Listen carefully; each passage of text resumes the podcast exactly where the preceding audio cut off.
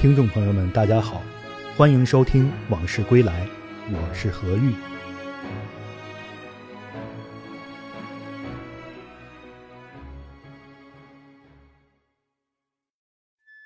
中国人很早就有吃栗子的习惯。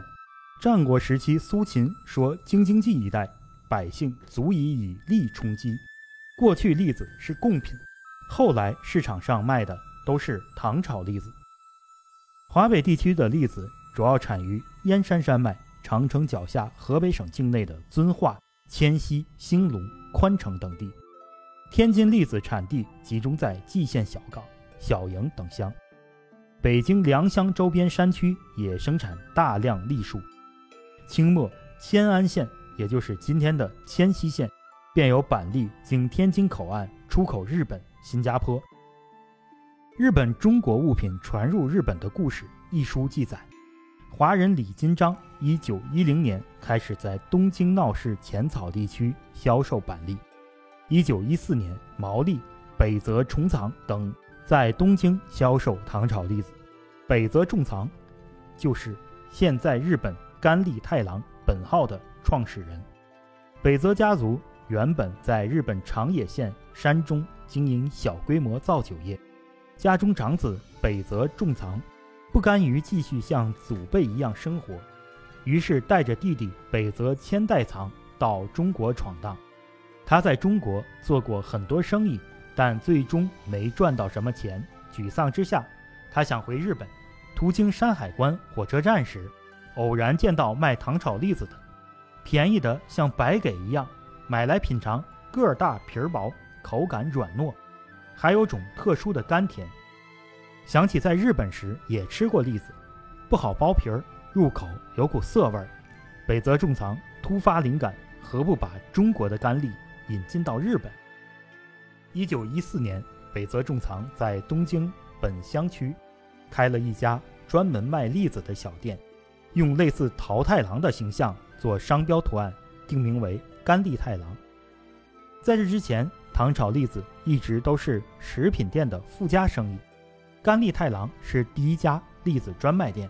顺便说一句，天津过去卖栗子的，都是冬天在干鲜果品店门前垒个炉子，架起铁锅炒栗子。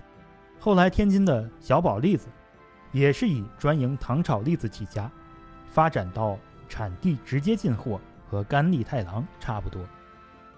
北泽重藏的弟弟北泽千代藏在北京直编银行工作，北泽重藏一个人忙不过来，便让弟弟辞职，与哥哥联名开了北泽洋行，办公地点就在天津日租界。划定于1898年的天津日租界，是近代中国五个日租界里面面积最大的一个。这一地区曾是位于法英租界与天津老城之间的一片沼泽，东临海河，东南沿秋山道，与法租界相连；南抵强子河，西至老城乡南门外大街，北起东南角闸口沿续街，到福岛街。一九零三年，日租界正式开始进行浩大的填筑沼泽工程。数年后，一片日式风格的街区拔地而起。随着天津日租界的发展，众多日商在天津从事进出口贸易。天津交通便捷，铁路、内河汽船、远洋轮船都非常发达，所以北泽重藏选择天津为基地做板栗贸易。一九一五年，天津的北泽洋行开始在迁西收购板栗出口日本。当时主要有两种运输方式。大部分是用船经过滦河运到滦州，再转运到唐山、天津、北京；小部分用马车或驴驼，沿着喜峰口、三屯营、临南仓一线运抵天津。当时迁西板栗都是从天津海河口岸出口到日本，所以至今仍被日本人称之为天津甘栗。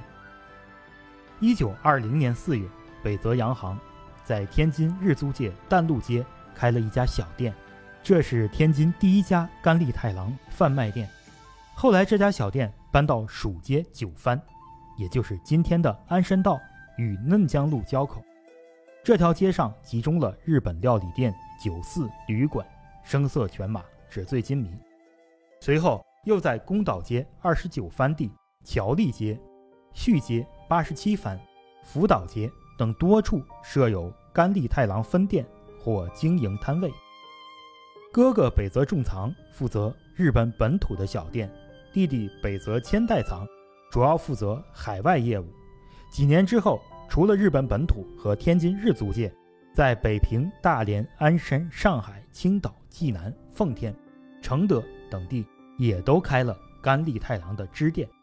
北泽重藏去世后，甘利太郎在一九五六年进行重组，采购负责人柴原一郎成立了株式会社甘利太郎，而北泽家族则以甘利太郎本铺之名续存。两家各自传承至今，天津甘利的名字也在日本流传下来。